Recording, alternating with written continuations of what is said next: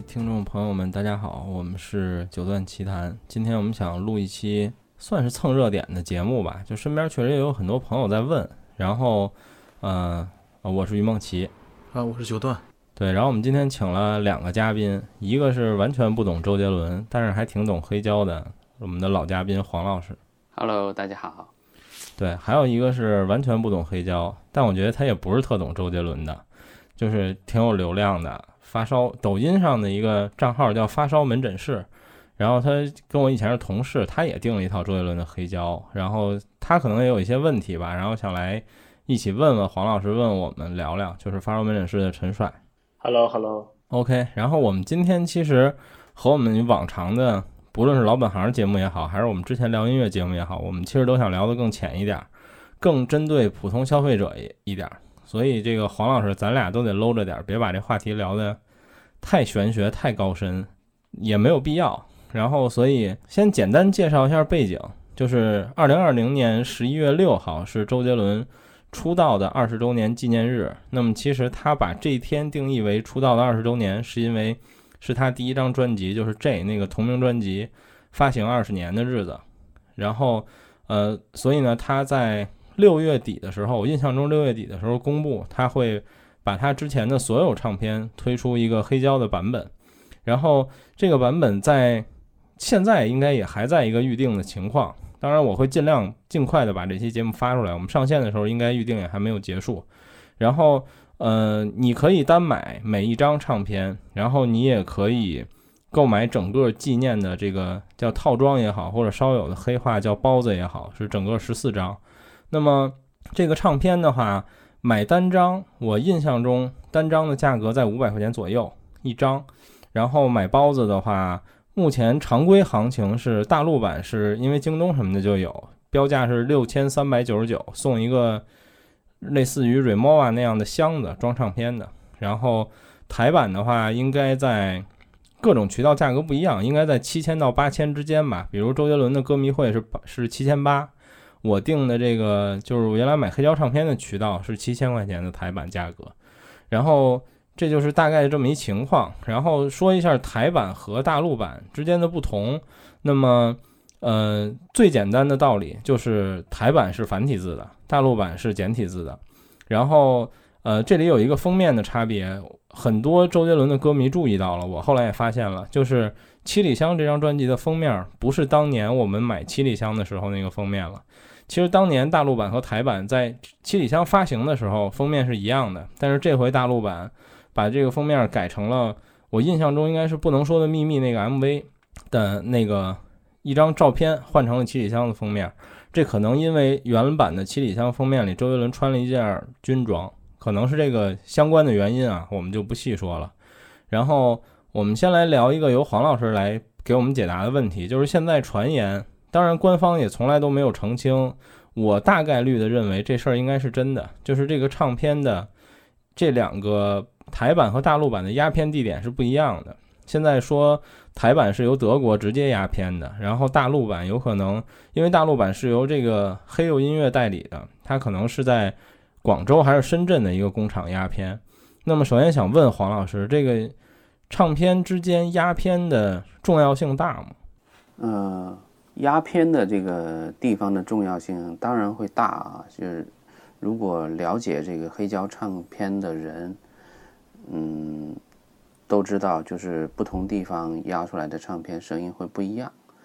嗯，主要是这个工厂对这个呃母盘制作的这个过程，嗯，会不一样。现在就是说，呃，还不知道它这个母盘是由德国提供的，还是由。就是各两个地方不同去制作的，嗯，这点就是更关键，我觉得。嗯，现在得到的消息是说，这个首先周杰伦之前的所有唱片的母带是会拿到纽约的美国的一个工作室去做一个重新的重置，然后母盘的话，现在说是会给到德国的一个工作室，然后用 DMM 的技术。DMM 其实我不太了解，但是 DMM 我在很多买的，比如说经典老唱片的复刻上。都能看到 DMM 三个字母，说由 DMM 来提供，呃，不是，是是提供有 DMM 技术的母盘。假设母盘是一样的情况下，这个压片还会有区别吗？然后另外还想问黄老师，就是这个 DMM 是啥意思？就是它它能有哪些好处呢？嗯，DMM 的技术，呃，应该说是德国德利芬根公司呃开发的一种技术，因为以前呢，呃。制作母盘的过程啊，是先用这个刻片机去刻一个蜡盘，就刻一个塑料盘，刻一个，然后通过这个塑料盘上蒸镀一层这个电镀，去制作一个副盘，然后呢，再用这个副盘去再压一个母盘，就再去电镀一次，就电镀出母盘出来，就是相当于我要做 A、B、C 三道工序，我才到母盘这个状态。但是如果 DMM 的话呢，它直接用刻片机就刻这个母盘了，哦，就是直接刻片机刻了这个复盘出来，应该说我们叫复盘，呃，就是把这个呃片子刻出来之后，它直接就会呃镀一层母盘，这样就我就可以镀出无数个母盘出来，嗯，然后去再再去呃压片工厂压片，嗯，等于是它中间少了两个环节，一个就是刻。塑料盘这这个环节，一个就是塑料盘再蒸镀一层的这个，那失真肯定更小一些，这样肯定。呃，对，它的动态和失真都会都会好，就指标都会比原来好。OK，啊，所以就是说 DMM 技术来说，而且它还有个好处就是说，它能刻得更密一些，然后每一张盘所容纳的这个时间会更长。嗯，是的。明白，这个说到了，其实周杰伦这次黑胶有很多人吐槽，就是我觉得可能不是发烧友角度的，然后但是其实我也觉得，作为流行音乐没有太大必要，就是其实他还是用了一个很高的标准，他这次说他这套黑胶唱片每一面的播放时间是不超过十八分钟的，他为了保证这个沟槽的宽度和这个唱针的低失真的情况，所以它。呃，等于一张唱片 A、B 两面儿也只有三十六分钟，所以它所有的唱片这次都是双张的。但是这就出现了一个比较尴尬的情况，有很多网友说他有几张唱片，具体是哪几张我忘了，就是第四面是空的，是空白的，因为刻不到第四面，所以也有也有这回也有这样的一个问题。但是这种刻片技术，呃，因为我买过几张呃复刻的，或者现在比如日本那个叫 AL 什么那个公司，就比如说之前。我跟你说，买的那个切利的布鲁克纳第八什么的，好像都是用这种方法刻的。对，阿图斯都是用这种方法刻，就是实际它有音轨的部分占那个盘，可能也就一半儿或者一半儿稍微多一点儿。对，它把失真多的区域给避开了，因为这个刻片呢是这样的，越接近内圈的时候，它的失真就会越大。嗯，为什么越大呢？就是因为它呃内圈跟外圈实际上它的运行速度是不一样的。对，所以越接近内圈的时候呢，它的转速其实是越慢，越在外圈转速就越快，所以它就是它这个它这个失真，呃，它这个性能就会越好，所以你就会发现很多发烧唱片，它只刻了三分之二的区域，区内圈的三分之一区域它就不刻了。嗯，OK，也是也是这个问题。然后我们来讨论最后一个稍微有点深度问题，剩下陈帅可以提一些你关心的。小白问题，然后有一个问题就是，还真有网友问我，然后我身边也有发烧友，就是觉得这个唱片的收藏价值如何？我觉得咱仨可以分别先说一下，或者陈帅，哪怕你作为一个没有买过黑胶唱片的人，你怎么看？我先来说说我我感觉的，就是周杰伦的这套黑胶唱片，你说它有没有收藏价值？呃，咱不说能不能升值，就只说收藏价值角度来说，它很有收藏价值，因为它确实是首版的。呃，相信很多接触过发烧友的人都知道“首版”这个词，“首版”就意味着贵和这个珍贵吧，相对来说，因为它是第一次发行，所以这件事上来说，我觉得是很有收藏价值的。但是另一点，如果你为了升值的话，从我目前来看，我觉得这套黑胶唱片的发行量非常大，不论是台版的还是内地版，其实整体的量，包括预定持续到现在还可以继续预定的这个。时间来看，它的量都会非常大，所以你要想等它升值，我那天跟一个烧友说，可能要以十年为单位，你可能还得等一段时间才能看到它真的升值。然后还有一点就是，嗯，因为它是一张，它第一张专辑，就算二十年前也是两千年了，它是一个数字录音的专辑。你说重制成黑胶，呃，在音质上，或者说从音质的收藏角度有多大的必要性？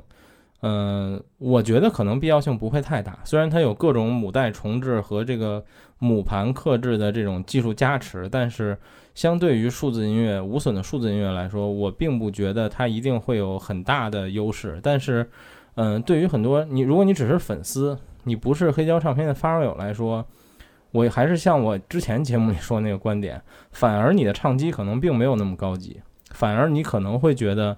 你播放黑胶唱片的时候，它更有黑胶唱片模拟的那个独特的味道，和你是你在数字音乐上听不到的。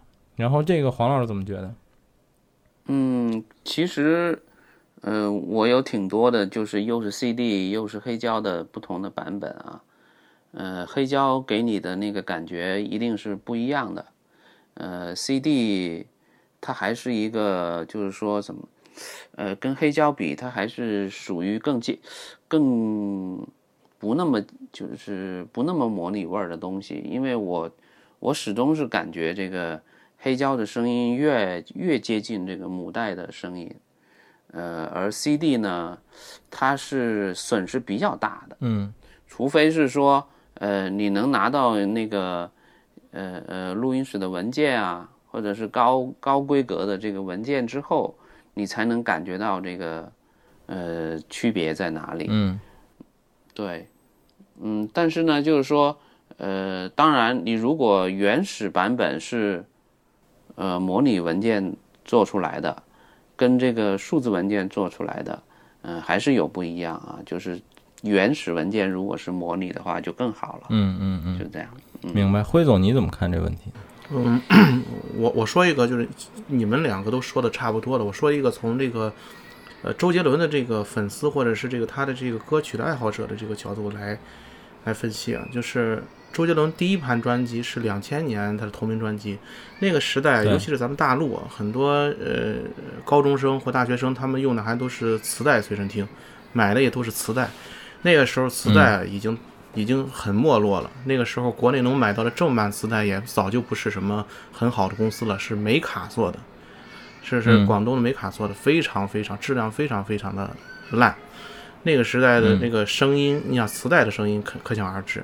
如果说你对那个早期的周杰伦的那些音乐非常感兴趣的话，这一次的黑胶重制，它是首版的，又是母带经过。呃，重新修制以后，再再再再再再很很好的去制作的，那一定在声音方面要比当时的那些早期的这些磁带要好太多太多了。我觉得从这个你喜欢音乐，想听好的周杰伦的这个声音的话，从这个角度，我觉得还是值得去有一定的价值，值得去购买的。嗯，OK，帅呢？就你作为一个纯粉丝角度。对我，我我我其实观点，呃，其实想的没有你们这么深啊。然后两个方面，第一个呢，就是可能对于呃像我九零后这一这一代人来说，周杰伦都是一个至少在呃青春期阶段是一个还是比较重重量级的这么一个怎么说呢音乐人吧。然后其实也听过和他很多的这种音乐，然后其实最呃无论是初中、高中，甚至上大学听的，我我基本上都是找的盗版嘛。就是呃，最早比如说买磁带，其实那个时候以为买的是花了钱了，以为是正版，其实现在想想也是盗版磁带。嗯。然后到现在，现在等于说，比如说有一些经济基础了之后，呃，也有这个正版意识。就比如，但是呢，现在这些歌手他发的歌曲全是数字的。就比如你在 QQ 音乐上，你你你你你刷个几块钱，这个这个这个就买回来了。你总觉得就是嗯没什么感觉，就是你把这个钱也花了，也是支持正版了，但是你支付的时候没有感觉，然后你听的时候好像也没有太大的这种感觉，然后反倒是这个时候它出来了一个黑胶这么一个呃音乐的实体的载体，嗯，对，你觉得你确实是花了钱也能买到一些东西，这个是第一个。然后第二个感觉呢就是。啊，听音乐像我们这代人听音乐其实很早，但是真正开始玩音乐，或者是说对这块有点发烧的感觉的时候，其实已经完全是数字时代了。嗯，就是可能我花了更多钱在耳机上，在播放的设备上面，但是一直在这个音源方面，就是歌曲本身上面去折腾或者去去去研究的其实并不多，大家都是直接这种高清的数字版本一下进来，然后对吧？就是大家玩可能更多的讲耳机怎么样或播放器怎么样，然后这个其实对我来说也是个机会，就是因为以前是呃黑胶这个。呃，一是实体的嘛，然后二是其实自己一直也想去研究一研究一下，但是呢，你知道现在的这些黑胶唱片基本上都是那种比如偏古典啊或这种感觉的片子，包括很老的片子，就是少一个切入点。然后这次正好其实周杰伦他做的话，就是对我来说可能是一个切入点吧。然后这个这两个角度，然后去想着去买的。OK，其实还有一个就是陈帅也也也之前跟我聊到过。我看很多人也都是这么说，就还有一个还债的感觉，就是，哎，对，对，白听了你那么多年的音乐，甭管盗版的也好，还是不小心买的盗版的也好，反正现在有机会还你了。毕竟演唱会票我也抢不着，然后，那你出黑胶了，我就支持一下吧。对对对对，对。然后其实接下来我们可以聊一个一些偏小白的问题了，就是比如说，呃，我们先来聊一个第一个，一定会有很多人问的，就是说。嗯，听黑胶唱片这件事儿复杂不复杂？然后，比如说有没有一些基本的注意点？比如说，对于很多普通消费者不了解的人来说，他们都有一个最基础的疑问，就是专门有一个人发私信问我，就是这个黑胶唱片听一次损伤到底有多大？然后我先来说，我就跟他说，就是这个损伤基本可以忽略不计，当然前提是。你在调整都正确的情况下，但是一般情况下，你买那些入门级唱机，其实也没有太多可调的。你把那几个基本的东西调好之后，不会有太大的问题。黑胶唱片的寿命，我印象中是大几百到一千次左右，就是一张全新的唱片。但其实你想把它听坏，那几乎是不可能的，因为你首先你不可能把一张唱片听几百次，就一整张专辑。你就算不把这一整张专辑听几百次，比如说。你说我就喜欢范特西《爱在西元前》这一首歌，这是这张专辑的第一首歌。对于黑胶来说，播放最容易。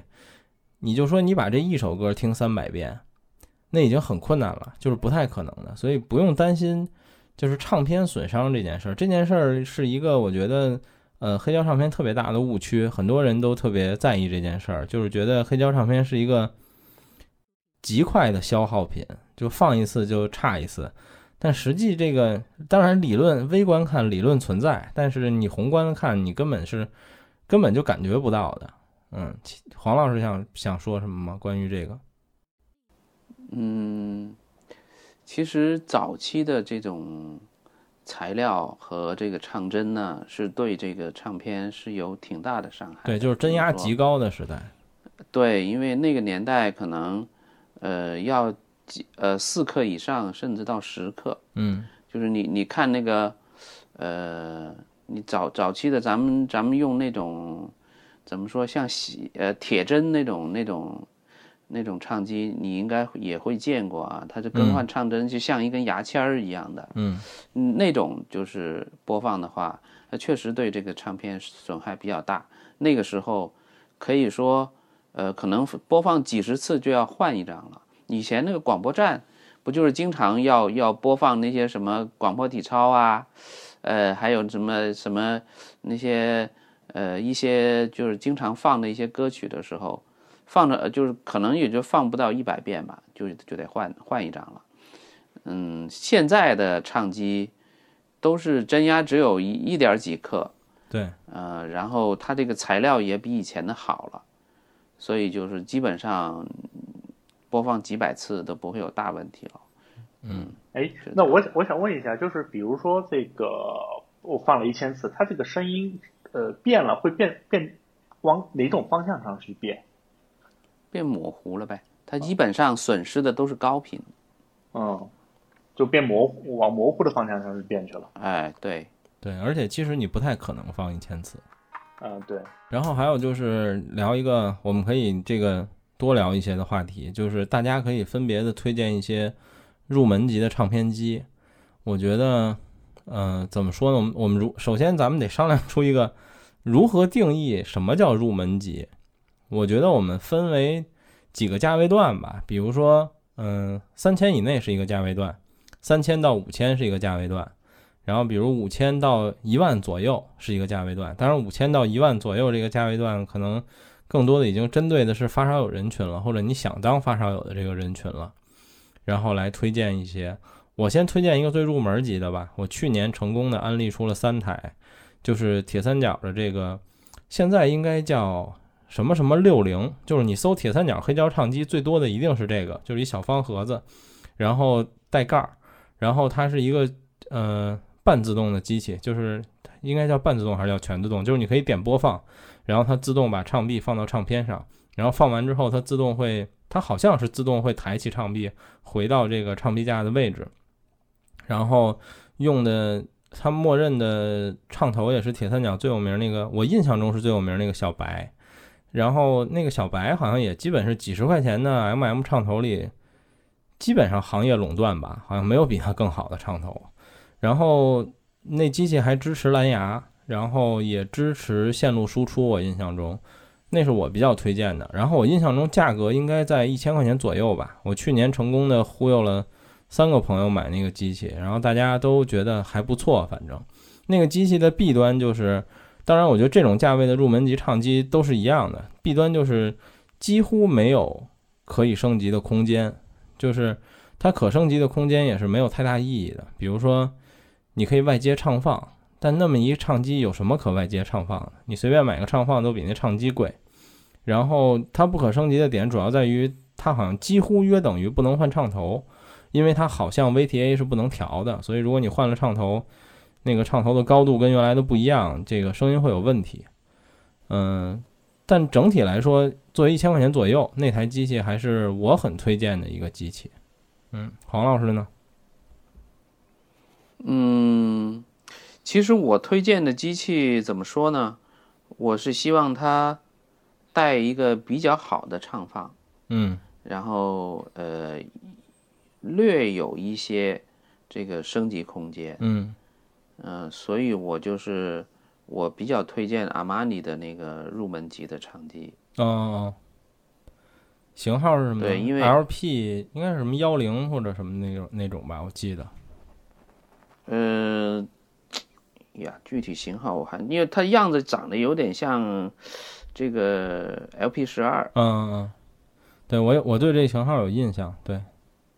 对我，我稍微搜一下啊，嗯，就是，哦，对，它现在好像就只有 LP 十，LP 十 MK，对我也搜到了，对对对，嗯，就这个呢，就怎么说呢，嗯，它有一些可升级的空间，然后，嗯，它有一些，呃，就是 HiFi 的这个元素在里头，对，磁悬浮，这个就是不到不到五千的这个级别里面。我觉得它是比较胜任，就起码对得起你买的那个唱片嘛。嗯，你这花了都七千多块钱了，是吧？买个唱片，你然后你买个唱机还花一两千块钱，我觉得，嗯，对周杰伦也也太这个投入太少了，我觉得。明白。嗯，辉总呢？研究过入门唱机吗？入门唱机，我我我我想刚才想了想，我觉得如果。真让真让我去推荐给这个，就是这个不是纯发烧友，但是又想体验一下发这个黑胶的魅力的，可以试试那个，就是那个呃清澈出的那个，就是那个就是泽森代理。说的他妈一个比一个贵。泽森代理不是泽森代理以后给他改过一个，就是带耳耳机口的那个。应该是叫那更贵，Concept Active 还是叫什么？我记不清楚了。对，那一万多，那更贵。对，但是它它基本上就是所有的都带，唱放、耳放，然后都都是有的，有耳机口，直接怼上耳机，你就可以就听就不错。呃，你要这么算也也不是太贵，还毕竟是比较 HiFi 了，这个可以叫 HiFi 了，是吧？对，那个基本就是，如果你不是特烧，可以一直用下去。嗯，而且这个升级空间各种什么的，其实也都挺大的一台机器。嗯，嗯。然后，嗯，其他的话，我刚才也又看了看，在黄老师那个价位，其实我觉得君君子也可以，也可以考虑。君子我记得可以买到应该是 P 三这个这个级别，然后基本上就也是有一定的可玩性了，已经。君子可能。你要重新买唱放可能，啊对，有可能，哦对，它好像是没有唱放的。对，你要买个唱放的话，最便宜也得一千多吧？对对，有有一这个，所以就是说，呃，它可能要超过五千了。对对。然后其实对于选唱机，我特别有一点特别特别想说，就是我觉得可能大部分完全不懂的消费者，很多人都会去看这个带喇叭的黑胶唱机。其实我的建议就是，你千万不要买这种带喇叭的。当然你要说。因为这两个东西的定位完全不一样，就是带音箱的黑胶唱机，其实它应该是一个附送了黑胶播放功能的蓝牙音箱，你应该这么理解。因为黑胶是是一个纯物理靠振动读取的东西，然后你把一个音箱这么大个一振动源贴在黑胶唱机上，这事儿是不可能靠谱的。嗯，帅有什么问题吗？对我，我其实当时就想问的，就是黑胶机。需要不需要再再买喇叭？因为呃，可能在以前那种影视作品上看到，就是哎，这个呃，有一大花儿那种，对，有一个大花儿，哎，就出声音，我觉得是这种感觉的东西。呃，其实来说哈，我我其实也比较比较建议一些，就是嗯嗯，家居环境比较局促的人，就使用那种就带音箱的因为呃，对，黑优他出的这个。嗯，这个唱机来说，嗯，蛮成功的。我觉得它打开了这个这个年轻人进入黑胶的这个一个梦想的一一一个可能性。因为三千块钱左右，它可以拥有呃黑胶的，然后带播放，然后带声音出来，然后又也又可以接各种蓝牙什么的这种功能，然后声音听起来还不错。呃。当时来说，实实际上是一个爆款了。嗯，对。嗯，现在可能比它更便宜的还有了。对。黑优后来又又出了一个像方盒子一样的，对，一两千更小的。对。嗯，那个就就更入门了。对。嗯，但是就是说，呃，它不属于这种去买周杰伦 周年纪念版的这种人的消费品，我觉得。对。因为他毕竟花了这么多钱嘛，七千。对于一个黑胶的发烧友来说，花七千块钱去买唱片，他也要想一想了，因为单张单张超过四百的，对，就得考虑。实际上是一个很发烧的唱片才会单张超过四百四百块钱，对，而且有可能是个四十五转的唱片，对。但是周杰伦这个还不是四十五转，说白了，而且就是说他的发烧元素还没很多大的。量大的头版，比如什么影子狗、DG 这种，已经可以买到头版了。没错呀，而且绝对可以买到很发烧的，就是刻，就是这个呃复刻的唱片了。对，四十五钻的都能买到了。对对，因为四百多块钱啊。老老就不瞒你们说，就是我问了一下那个呃，我我的那个预定渠道，不是他如果说是你要买国版的国国版的，他是送那个黑油的唱机嘛？嗯。然后我看了一下那个黑油唱机，我就不我就不不高兴了。什么这入门级唱机，年轻人的第一台唱机，这个明显跟这个准备这个嗨翻一下的这个人群是不匹配的。嗯，但是这个帅刚才问那问题，除了黑油以外，这个也确实有网友留言问我，就是说，呃，总结来说，其实就是呃，用蓝牙音箱。听黑胶唱片这件事儿靠谱吗？或者说我们推不推荐？嗯，我没有细给他解释，我就说欢迎等我们节目上线，我们会聊这个问题。我先说一下我的观点，就是说，嗯，当然前提是你没有买黑油那样带音响的唱片。但是我理解黄老师说的，就是如果你觉得你家居环境还有你想要的这种感受是这种带带带喇叭的，那你就去买没有问题。只是我作为一个发烧友的角度，从音质上我不太推荐这样的产品。但是如果你说我又不想弄什么特专业俩喇叭摆这儿，我能不能用个蓝牙音箱？因为比如说索尼啊，现在很多黑胶唱机是有这个蓝牙输出的。呃，我觉得这事儿是首先可以，但是呢，从另一点来说，我觉得很多问这个问题的消费者，他的出发点，他想到的那个蓝牙音箱都不一定是立体声的，他可能出来的声是个单声道，或者说他有些人是这样的，比如说家里有个 HomePod。就是就是苹果的那个，对对，或者什么华为 Sound X 这种，对，是它只需要一个带蓝牙功能的唱机，实际上是可以的。对，是可以。比如说你买个稍微好一点的，就像你说的，我我我买一个铁三角的，稍微好一点的，哪怕是可能三千多块钱那个款，可能也有蓝蓝牙款。对，就是它这种，就是你只需要一个比较好的蓝牙音箱就就很好了。你比如说家里你有个迪亚瓦雷，对不对？嗯，对，它不也可以嘛？对你你也你也是，它就需它属于一种不会浪费的这种这种状态了。对，我觉得用蓝牙音箱的话能够是一个相对对，是一个相对不错的选择，嗯，对于消费者来说。对，辉总呢，你怎么觉得？我是觉得意义不大。这个还是你想，你用蓝牙音箱了，你直接嗯 HomePod 或者是那个什么，直接它自己 QQ 音乐不好？它自己不就推送就听呗，就是吧？再花钱买个这个，就买还是要买，买了以后就不要拆开了，保存起来就可以了。我我的意见就是，别折腾了，就省下唱机的钱。然后关于这个唱机，其实不如这个，我们除了具体型号以外，我们直接来说品牌吧。就是我们觉得，比如在入门级有哪些品牌是靠谱的？比如说黄老师刚才说这个，啊、阿玛尼我是比较认可的，就是入门级。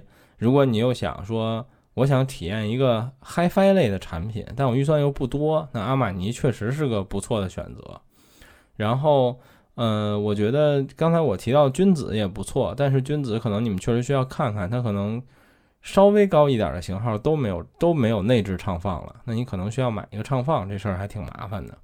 然后还有就是我比较推荐铁三角，我觉得铁三角还是不错的。其实虽然铁三角唱机可能整体定位在很多消费者或者发烧友心里，唱机这件事儿都比较低端，但是比如说。嗯，其不论是它做黑胶的历史，还是它唱头的这个历史什么的，其实这并不，我觉得并不能算一个低端品牌，我觉得可能是一个中端或者这样的一个牌子，只不过它唱机一直没有去往非常高档去做而已。然后还有就是索尼，索尼的话，其实它现在有两款机器，我记得是，其实便宜的那个我细看过，我印象中不是很推荐，因为我记得好像连唱头都换不了，而且它是一个自己的唱头，然后。贵的四千多那个好像是可以换唱头的，那个应该也还在一个推荐范围内。然后更贵的，就这这辉总说那清澈还行。对，我刚想问一下，就是对于一个唱机来说，是不是不同的唱头，嗯，对声音是不一样的？包括什么风格上呀，或者这种感觉，会会有这种问题吗？呃，当然有了，而且这个我们可以说一下，我先来简单介绍一下。对，我们应该先简单介绍一下，比如说唱机都有什么组成，就是一套，呃，我们以终点为结果，就是假设你有一个插上 LAN in 就能出声的音箱，我们就不说蓝牙了啊，蓝牙是属于它的附加功能。比如说你有一对惠威或者漫步者，你说我插一三点五线或者这一对儿的 RCA 线，我就想让它出声，那这个唱机是由什么组成的？呃，唱机最简单的来说，我们刚才提到的唱头，唱头就是用来读取唱片上声音的这个东西。然后有一个转盘，这就不说了，就是唱片放上面转的。然后装唱头的这根杆儿叫唱臂，然后这是唱盘最核心的三个部分，部分就是盘、头和臂。然后在这个唱头呢，其实它发出的信号非常非常的微弱，就大概是一个零点几伏的这么一个水平，所以它需要一个，对，零点几毫伏，所以它需要一个，呃，我们叫唱放，全称就是唱头放大器，来把这个信号放大，可能数十倍。如果你用动圈头，可能上百倍，来把这个声音回放出来，让你随便插一个音箱什么的可以听到。这这四样东西其实对声音都有影响，但是比如说在入门级的唱机，这个我就不评价了。比如黄老师，你觉得哪些环节相对更重要一些？嗯，入门级的唱机来说，呃，肯定是唱头是最重要的，嗯因为唱头它决定了声音的这个拾取的这个呃信息量，所以就是说，呃，入门级唱机里头对唱头的投入越大，是你得到的这个好处就越多。嗯，这是我给很多入门级呃就是人推荐的时候，一般我都推荐他可以买一个可以换唱头的呃唱机，这样他体验会更好一些。嗯。然后，但是唱头有一个基础问题要要跟各位说一下，就是说黑胶的唱头有三种，我们可以忽略第三种，就是主流的现在基本上可以说市面上百分之九十九的唱头是两种，一个叫 MM 唱头，一个叫 MC 唱头。MC 唱头是动圈的，那么在我们今天聊的这个话题的价位段里，几乎所有产品都是 MM 唱头。MM 唱头的优点就是它产生的信号大概比 MC 唱头高十倍左右，所以它们两个需要的唱放是不一样的。MC 唱头的唱放，简单来说就是更贵，因为放大倍数更多。然后 MM 唱头的话会相对简单很多。然后如果你买完唱机，一般情况下你默认的唱头百分之九十是 MM 的。如果你再换成唱头的时候，那你一定要看。第一，建议你同样换 MM 唱头。如果你想换 MC，你就要看你唱机内置的也好，或者你自己的唱放也好，是不是支持 MC 唱头。陈帅是不是已经懵逼了？就你有什么问题吗？嗯，呃，我想就想问一下，索尼的那个呃是可以换唱头的吗？索尼有一款便宜的。你刚才说是好像是不可以换的是吧？便宜的那个我去查一下，我印象中是不行的。呃，四千的那个是不是黄老师你在展会上还给人装过？那个好像可以换。嗯，对，我帮索尼的这工作人员装过他他那台机器，应该是可以换的。嗯，对，然后配的它便宜的它便宜的这台，呃，索尼贵的那台配的那唱头是那什么？是铁三角那个，好像它贴了个牌儿。对，然后它便宜的这台看起来，我觉得不太像能换唱头的，至少或者说它有一个比较奇怪的唱头盖儿盖在这个唱头上，所以不好说。哦，我稍微看一下啊，我看一下它的唱头的状态，我就知道了。感觉是一个唱头盖拧上的，但那个唱头看着也像铁三角的那个。嗯，应该是个一体的唱机。好像是不能换的，嗯，便宜的这个便宜的这个有可能是不能换的。是的，呃，如果它贵的那款呢？贵的这肯定可以换。三千多的那款是可以换的。对，嗯，对。而且它还可以调唱头的那个角度。是的。调角度这个东西是不是呃需要经常去调吗？呃，不需要，就是黑胶是这样的。虽然很多人说，嗯。玩黑胶很麻烦，我玩之前也是这么觉得的。就是，但是实际上你调好之后，你可以，如果你不动你周边的东西的话，其实你可以很长时间都不不去调它，它这个变动不会特别大的。对，除非比如说你说我有一天换唱头了，那你可能需要从头把这个很多东西真压呀等等都调一遍。对，但是这种消费类唱机，一般情况下它因为它带唱头。它给你的状态就是你拆开包装就可以用，直接可以出声，什么也不用调。索尼可能需要你拧个针压，剩下的什么都不用。索尼应该也不用，它应该是全部出厂就已经调好了。对，嗯，基本上不需要调。越贵的唱机越需要调，对，越便宜的越不需要调，基本上是这么这么这么个想法，对。因为我看基本上是在两千两到三千这个价位里面的唱机的话，我觉得索尼的外形还是好看一些。嗯，铁三角在铁三角在这个价位应该也有不少机器。嗯，就是包括其实像我的感觉就是第一次买唱机这个，呃，不会买太贵的，但是呢会买一个品牌听起来响亮一些的这种这种这种心理啊。嗯，这很正常。嗯，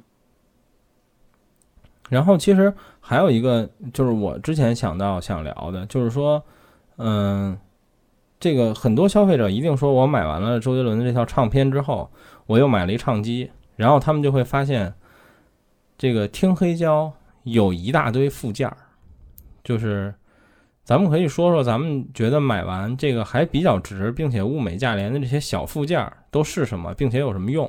咱一个一个说吧，比如我先说一个，这肯定人玩黑胶的人、听黑胶的人人手一个，就是这个唱片扫，就是一个应该在你任何买黑胶唱机的店都会有卖，很便宜，大概几十块钱，就是看起来像一个小扫帚一样的东西，因为它是让你，因为这个黑胶唱机、黑胶唱片，尤其是在北方静电比较严重、干燥的地方。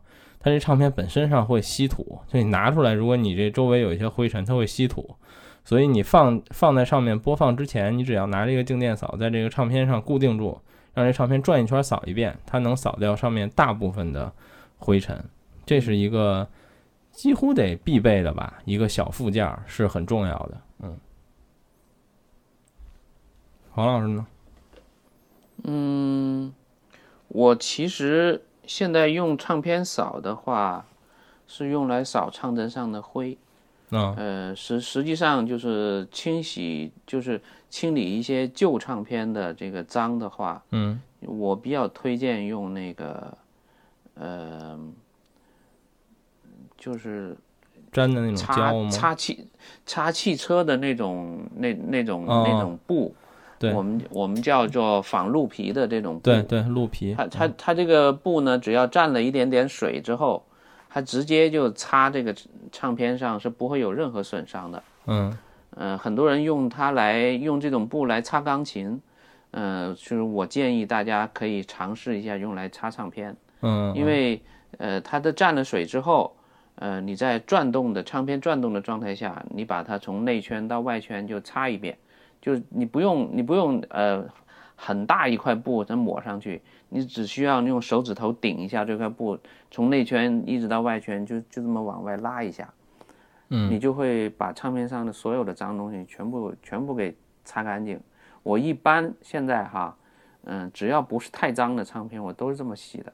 嗯嗯啊、就这种方式，我觉得是我这两年里面体验呃最好的清洁方式。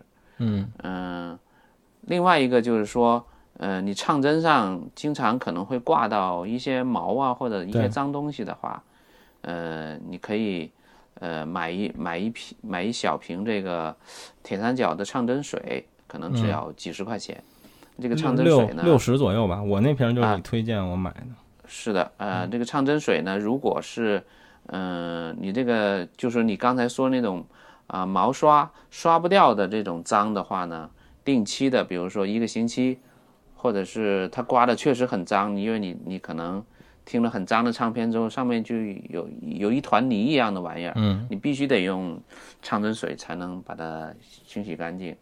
通常来说，普通的 MM 唱头、MC 唱头都不用担心，因为铁三角那个呃腐蚀性不那么强，呃，所以就随便擦都没问题。嗯，OK。辉总有什么吗？嗯，我能想到的就是在北方的用户的话，可以就是上回儿咱你买的那个阿玛尼的或者是其他牌子的一些就是除静电的洗涤水儿，就是因为北方太干了，这个除静电其实经常需要需要做，或者是那种有一种那种刷子是除静电的那个，刷一下就可以把那个静那个盘表面的静电除一下，这个还我觉得还挺实用的，对北方的用户的话，比较干燥。嗯，其实洗碟这个事儿，就是我有点纠结。其实我觉得这事儿有点发烧友，但是其实我觉得这对于听黑胶唱片来说，其实是非常非常重要的一个事儿。就是黄老师在南方可能还好，就如果你在北方，真的是，如果你这盘不洗，就我新盘，你可能听不了两三次，上面全是土。然后这个问题就非常烦，因为它是它这东西自己产生静电跟盘带儿。所以你是很难避免的，就是你会觉得怎么扫怎么扫也扫不干净。所以其实最最简单的方法就是买点洗洁水。如果你不舍得买洗洁机，因为洗洁机太贵了，你不舍得买洗洁机，你自己兑点洗洁水，弄盆水什么的，然后你把那个标签保护好，不要让标签沾水。有那种这个夹住标签的夹子，就你把它夹好之后，你拿这洗洁水，哪怕你就冲一遍，它也能非常高效的在一段时间里。让这个唱片几乎没有什么静电，而且这个洗涤水用完之后，这个唱片是亮的，就是你能感受到它还是对唱片有一定的加持和保护的作用在里面的，这个比较重要。然后还有一个必须提的就是，当然入门级唱片机可能没有太多这困扰，但是时间长了，我觉得也还是需要，就是买一个真压计，测这个唱针的压力。当然这东西非常便宜，国产现在山寨的可能二三十块钱。就能买对的，而且这东西这个很很有必要买，很有必要买。而且这东西还挺靠谱的，就我买过，我有高度风原厂的，我也有这个国产山寨的，都挺准的。对，因为这个电子秤已经不是什么高科技了，对，呃，所以就是你没有必要一定要选国外的品牌，嗯，其实国内的品牌做的，呃，可以说精度有时候比国外的品牌还要好一些。对对，帅呢有什么问题吗？你们不聊这个话题，我还不知道要买这些东西。对，就我觉得其实还是要提醒一下，因为它不是，就这东西还是它不像 CD 那么简单，因为它在播放的时候它是暴露在外面的，所以有很多还是需要注意保养的一些简单的事儿吧，因为太复杂的就也没有必要可能。嗯嗯，一般来说，唱片读取，呃，它除了这个唱头的这个，呃，调整这个，呃，嗯，就是我们叫什么，呃，超距啊，然后还有一个就是说唱盘的水平，嗯、你需要去对去调一下。呃，其实我也推荐大家再买一个这个唱片阵，就是这个唱片阵上面会有一个水平珠。啊，呃，可以随便搜，，随便搜淘宝，可能就几十块钱。对，呃，这个东西呢，放在这个唱片上面就能看到这个盘你是不是放平了，因为呃，如果不平的话，实际上它读取呃是有失真的。所以就是说，呃，你一个不同的环境，你可能搬离一个环境，呃，搬搬到另外一张桌子上面去，呃，你这个盘可能就歪了。呃，所以就是有必要搞一个唱片阵。这个唱片阵还有除了这个，呃，看这个水平之外，还有个什么好处呢？就是越便宜的唱机，它的盘是越薄的。呃，薄有什么坏处呢？就是薄，它的转速实际上是不稳的。嗯，那么不稳，我们用什么方式来让它稳呢？就是加大它的重量，它就会稳一点。它的惯性，因为呃，大家学过物理啊，就是你越越重的盘，它这个物理惯性啊，它能保持住这个稳定性，就是说抖晃率会越低一些。嗯，所以你会看到越贵的盘，它的盘就越越厚。厚的原因就是因为它要稳。嗯，就是说，所以就是说，一个很很普通的唱呃唱片机，你可能偶尔能听到，比如说你听钢琴的时候，你听到声音有点抖，但是如果你用一个唱片阵往上一放，你就会发现这个抖的声音就会小很多。嗯，呃，所以就是说有必要买一个唱片阵，呃，直接就播放的时候放在这上面，嗯，它也会就是改善你的播放质量，就就这样。我觉得咱说完这些以后，帅总已经准备退掉那个黑胶 这黑胶唱片，太麻烦了。我还看到那个，我看那个黑胶上面有个介绍啊，就是说这个唱片转速的这个选择，是不同的唱片都有不同的转速吗？对，呃，唱片是这样的，就是中国人习惯把这个唱片黑胶唱片叫 LP，但是其实 LP 是就是最后一种黑胶唱片制式的缩写，就是 Long Play，就是密稳唱片。嗯，如果你只有周杰伦这十几张唱片，你不用纠结这个问题，他们都是三十三转的。就是黑胶唱片有三种转速吧，呃，现在你能买到的基本只有两种，就是三十三和四十五，七十八的好像非常非常少见了已经。因为那好像是更古老的一个年代的唱片，反正我几乎没见过七十八转唱片，四十五转唱片也极少。现在如果你能买到新的四十五转唱片，它一定是一个特嗨翻的那种所谓的发烧碟、发烧唱片。嗯，包括你在各种二手唱片店看到的黑胶唱片，可能百分之八十甚至百分之九十以上都是三十三转唱片。然后你只要看到唱片上写着 Long Play 或者唱片盘芯都会写三十三。三十三点三三或者三十三杠三分之一，那就代表它是一个三十三转唱片。如果是你买到了四十五转，嗯，如果是现在产的四十五转，它都会用一个巨大的数告诉你，这是一个四十五转唱片。对，哦，然后除或如果你买的是一原声四十五转，那就已经是一个一般情况下来说是一个比较老的唱片了。黄老师呢？嗯，其实大部分的唱片都是三十三转的。对，啊，对，嗯，四十五转的是极少数，而且四十五转需要更更多张唱片来完成，所以就是你还不如呃直接买一个普通的三十三转就可以了。嗯，也不用太去纠结这个速度的问题，大部分的唱机都会有两个速度，就三三和四五。对，哎，我没有研究过，没都能研究过，就是刚才咱们说的那些入门的铁三角和索尼那个，它有转速的调整调节钮吗？有哦有有有有有有，甚至这几个牌子里有的还有七十八转，我至今哦。都没见过七十八转唱哦，片我的唱片机都没有七十八转。高级。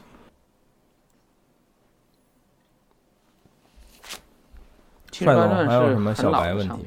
嗯，对，我问我问我问个小小白问题，我问一个嗯。黄老师一个黄老师和梦琪，呃，一个小白问题，就是咱们现在就是以以往的录音还好，咱们现在最新的录音，肯定最早的这个制作的时候就是从用数字录音然后制作的。它经过这个，呃比如说你这这一次这周杰伦这个，经过纽约这个工作室重制以后，它通过各种技术把它重新录制到模拟的这个 LP 上以后，对音质的损失会有吗？会大吗？从技术方面，黄老师觉得这个是有有好处还是有坏处？嗯，其实你要去怎么理解它这个母带重置的这个概念啊？它母带重置是为了，呃，主要是为了什么呢？呃，为了把你所有的专辑每一张专辑的响度都调到一致。对，因为大部分的母带重置，第一个目的就是把响度调到一致，因为你每一张碟可能做不不同时期有不同的母带工程师做的。那么它的响度可能都不一样。那么，呃，如果它是一个套装，那么母带工程师要做的事情就是要把这一个套装的所有的专辑基本上响度呢调到很接近。呃，这是这是第一个工作。第二个工作就是说，呃，它可能会改善一些，呃，原来母带上做的一些，呃，母带工程师认为是一些缺点。他把它修补一下，啊，还有就是说，如果原始母带有一些，比如说损坏，呃，或者是什么的问题的时候，他可能还要做修复工作。呃，另外就是说，呃，他这一次母带可能找一个呃比较好的母带工程师去制作的话，你可能听这个专辑的时候是一种全新的体验，跟原来那个有可能会不一样。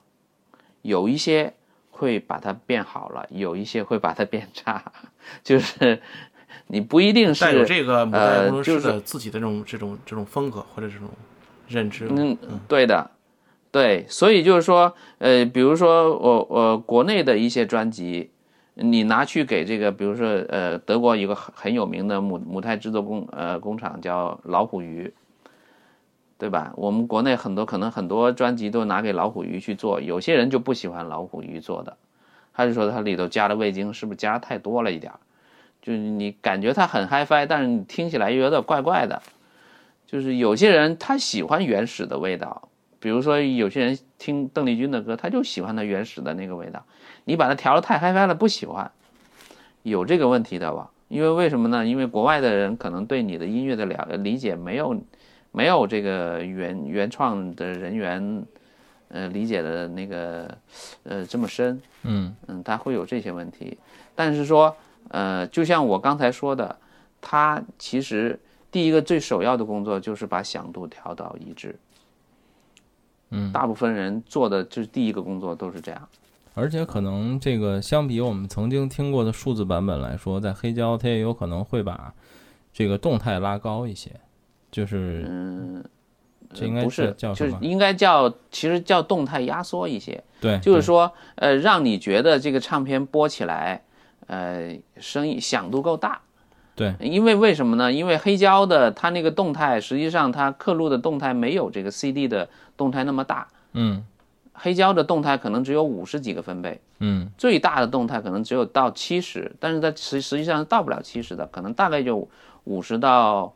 呃，七十以内吧，你你会看到很多黑胶唱机，它的标识的动态可能就是只有七十五个分贝，嗯，呃，MM 是五十分贝，MC 是七十五个分贝，大概就是这样子的，呃，所以就是说它就要控制在你这个母带要控制在这个响度范围里面是属于可听范围，嗯。啊，然后我刚才想到，我回答一个我同事问我之前留言的问题，他就说抛抛去这个装逼的成分。黑胶有什么优势和现在数字音乐相比？我觉得几个方面吧。第一就是，如果你只为了听周杰伦，或者只为了听近代的这些流行音乐录音，呃，说实话，我觉得优势并不大，或者说优势很小，甚至有在有的唱片上它就是没有优势的。但是这是音质的角度，另一个角度就是，嗯，黑胶拿在手里那个实体感和你在听音乐的时候可以翻看。让你对唱片歌手和公司更了解的这个感受，数字音乐是百分之一百给不了你的。当然，这个感受如果你没听过黑胶唱片，或者你没听过实体唱片，可能很难理解。但是这个事儿确实是这样的。比如说，我相信这次很多人收到周杰伦的黑胶唱片，如果他有唱片机或者买了唱片机，认认真真听的话，他在翻看的过程里肯定会找到很多新的乐趣。这是数字音乐不能带给你的。嗯，是因为它黑胶唱机，很多人喜欢黑胶唱机，就是喜欢它那个仪式感。对，嗯，你看我就像我今天我发朋友圈，我买了一张老唱片，然后这唱片里面夹了一个一张报纸，这个这个报纸就是讲当年发发行这个唱片的时候，这个专辑是怎么录的，怎么讲，他讲了一个很多的故事，他就是其实你 CD 里面。你可能没有这些东西可以给你看，还有就是以前的，呃，八十年代、七十年代的港台唱那个唱片里面会夹着这个歌手的 poster，就是一个大海报，大部分的大部分人都会都会有的，嗯，或者是说他那个歌本特别大，就是能能能上面有很多歌词嘛，印印的歌词，嗯，他那歌本很大，通常的歌本里面都会夹着这个这个歌手的各种照片，嗯，就拍的特别好看。嗯，嗯就是这种这种感觉，CD 是它没有给给你这么大的画面感，就就像我们嗯一个显示屏，对吧？你一个十寸的显示屏跟一个呃三十寸的显示屏，你肯定给你的感觉是不一样的嘛。对。然后这个我又看到网友一个留言，其实之前我们聊过，就是我最后还是想强调一个事儿，就也是跟帅说，如果你的。你想买唱机，不是用来接蓝牙音箱，你可能说我想接有源音箱，不论是说你想接有源的家居音箱也好，还是说像惠威漫步者也好，就是最最重要的在挑唱机的时候，就是你要看它有没有唱放。如果它没有唱放，那你就还得再花钱去买个唱放。这是一个很多这个新人选黑胶唱机。不会注意的一点，容易忽略这个问题。对，一定唱放是非常重要的。没有唱放，你可以理解为它是出不了声的。嗯，我刚才特特有意思，我看这个唱机下面的那个网友的那个购买的评论，然后有一个人评论说，我去年给我导师送了一台这个这个唱机，一年之后才知道那个东西还要配音箱才能出声。你这个，你这个，你这个可以再加一个，两年之后才知道要再配个唱放。对。所以帅，但是不是？但是不是入门级的都有唱放？都你直接接音箱就基本上都有，就基本你买三千以内的唱机应该都是带唱放的。嗯呃，老的没有。对，但你还是要注意看。比如说你到闲鱼上去，哎呀，我去闲鱼上收一个唱机得了。对，那你就可能很危险，因为老唱机的它是不带唱放的，因为老的音响组合音响。它这个组合音响里面是带唱放的，对，所以就是不需要你这个唱机上面带唱放了。但是现在的大部分的呃组合音响或者说呃呃音响器材里面是不带唱放的，对，所以你必须要买一个带唱放的唱机。所以现在这个时代不一样了，对。所以帅，你说说，你买完唱片，你是不是闲的没事儿也翻了不少黑胶唱机了？你都看啥了？你你说给我们听听。呃，对我就我一开始就先了解嘛，就是这个唱机主要看哪一部分，这个咱们之前都聊过。然后我的预算基本上都是两千到三千左右，所以说目前看到的就是索尼那个比较便宜的那一款。但是呃，之前刚才我们也聊了，说这个贵的一款可能未来。空间会大一点，所以说这部分我还在犹豫。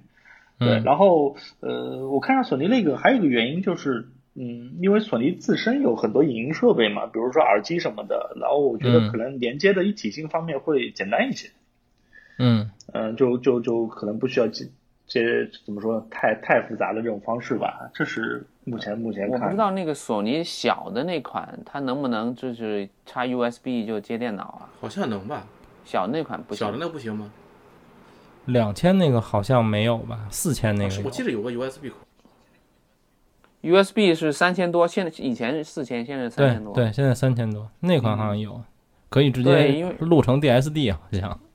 呃，对，它就好处就是说我用一个呃笔记本电脑或者用一个什么的，它它就能转成这个数字文件。对你你就可以很装逼的把这个声音给录下来嗯，呃录下来，然后转给你的朋友。对啊、其实这是个很好的分享方式。对，是，黑胶唱机的话，反正那就是你现在是比较倾向于索尼的。对，比较倾向于啊，我我想问帅总一个问题，你是不是觉得这个嗯这个铁三角的名气或者是识别度要比索尼差很多？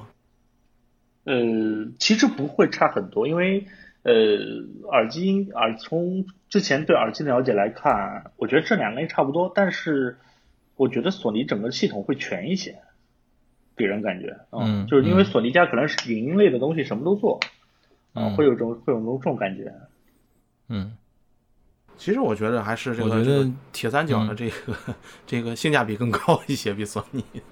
对 呃，是一定，就是索尼这个品牌大家都知道，就是性价比是差差一些的，对，对。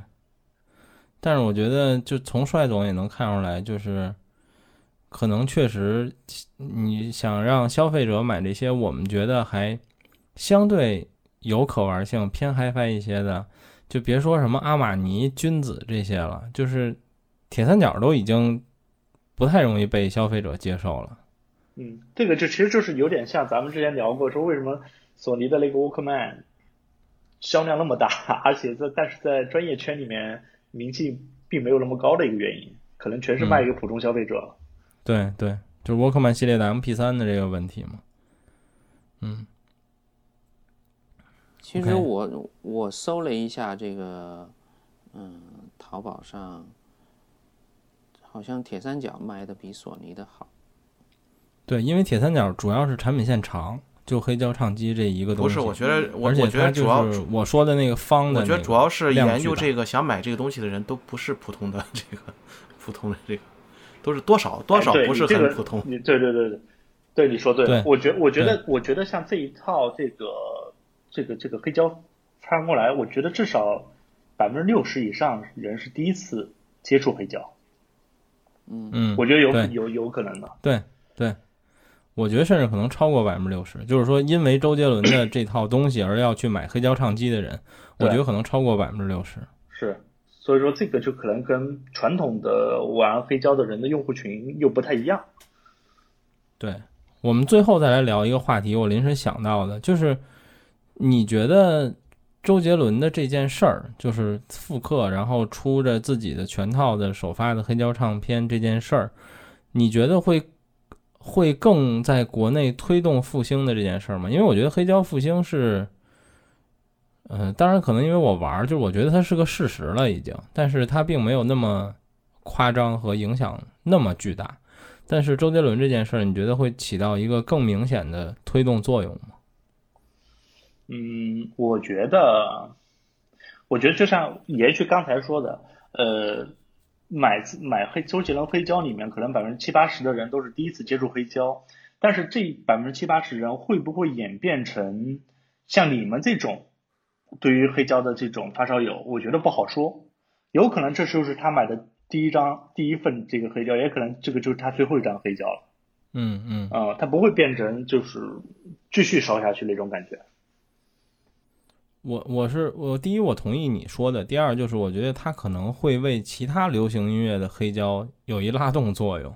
嗯，比如说这东西消费者们到手之后，可能你会觉得发现，操，新裤子的黑胶唱片销量变大了，或者什么其他现在很主流的这些艺人的黑胶唱片的销量变大了，我觉得这是很有可能的。嗯。黄老师怎么觉得呢？嗯，其实更多人去关注吧。嗯，因为周杰伦这个唱片，它的销量我相信啊是比较大的，而且官方好像没有打算做限量。呃，他只是说登记，呃，登记完了再再去再去做，有可能这个套装它可能是个限量，但但目前来说，他从来好像没有说过我只出多少对他官方好像从来没有提过我这事儿要限量，就就说明他这个发行方没打算做限量。对，之前看到是这个，在预定开始两三天之后，周杰伦那个官方歌迷会停止了套装的预定，然后说这个就是没了，就是到限量的数了。但是过了可能也就两三天吧，公众号就又发，就是又开启预定了。我就觉得他们应该是加了，所以这数是数量应该很大。嗯，有可能是这样的，就是刚开始啊，大家都都想的是台湾发行，但是后来就是呃出现了这个国内的代理了之后，它可能这个印的数量它就不受限制了，嗯，有可能，对。是因为呃黑优好像是国内发行的这个对，国内的总代，对对，国内发行的独家的话，那有可能它这个没有做任何限量的这个措施，所以官方就把这个限量的这个呃口就收回去了，应该是这样的。嗯，辉总你怎么觉得呢？就是说会不会在国内带来更大的一种？我先问大家一个问题，就是除了周杰伦，就是说有这个就是复刻黑胶这个这种行为以外，你们知道的还有其他的比较知名的歌手或者是音乐人有在做这个事情吗？国内的吗？呃，就国内国外都都行呗，就是就是比较知名的这种呃，国外其实很多，欧美几乎所有主流歌手现在都有黑胶唱片，都有是吧？对，新专辑都有黑胶唱片。然后国内的话，呃，因为我确实最近不怎么关注国内，然后我看的，我我有过兴趣的，呃，林俊杰好像是有黑胶的，我印象中，因为我看好像林 Sir 也发过。然后那个田馥甄是有黑胶的，但田馥甄的那黑胶是限量的，现在巨贵，就单张能卖到八九百吧，因为他早就已经都卖完了。对，就是这些人有呢好像是，嗯，操上李健有一张专辑，据说已经已经炒到接近一万了，就是他最早的那张。好吧，然后那个摇滚乐是国内的摇滚乐几乎都有黑胶唱片，就是反正我去年看乐队夏天，后来我发现什么新裤子、痛痒、刺猬，什么那个什么什么海龟先生，什么那几个主流的，本来也比较有名的乐队，基本都有黑胶唱片，就是稍微文艺一点的这个圈子，民谣啊，包括宋冬野马迪什么的，对他们都有。我是这么看的啊，我觉得这个首先不争的事实就是这个黑胶一定是在在不能谈复兴吧，但至少是呃回回到一个非常呃比较不错的热度这个水平上了，不是一个特别嗯。小众的东西了，相比十年前或者二十年前，呃，在国内啊，尤其是在国内。然后，但是我觉得这可能和现在的大环境也有很大的关系，就是那种复古风，或者是追求一些形式上更注重形式的一些这种这种享受或者这种这种这种娱乐的形式有很大的这种关系，但它可能不会是，呃，永远不可能变成一个特别主流或者是就是特别大众化的一种选择。我还是比较觉得它可能不会特别复兴，但是可能会一定时间内热度都会很高，这样。嗯，就像去年美国这个磁带的销量又又提高了，它实际上它是一种附加值，属于它是一种情怀的复呃复兴，并并不是说嗯、嗯这个又占领主要市场了，其实不是，它其实占领主要市场的还是这个流媒体，因为流媒体。每年你就看它这个占有市场，就每年不断的扩大，每年我觉得这断地扩大个和刚就然后呢就和刚才帅总说的那个，就他他就像帅总这样的、这样的人应该是最多的。就是我可能就是因为想买买张能拿在手里的唱片，我才会去买这个东西。对，我不想买那个数字音乐了。我觉得这是多数人的选择是这样的。嗯，OK，那帅总还有什么问题吗？嗯，我目前没有了，就等我买了黑胶听起来之后，估计就有大量的问题。对，好，等等这个咱俩收到了，或者大部分这个我看到时候定的人都收到了，我们可以再聊一期，就是嗯碰到的实际问题的解答。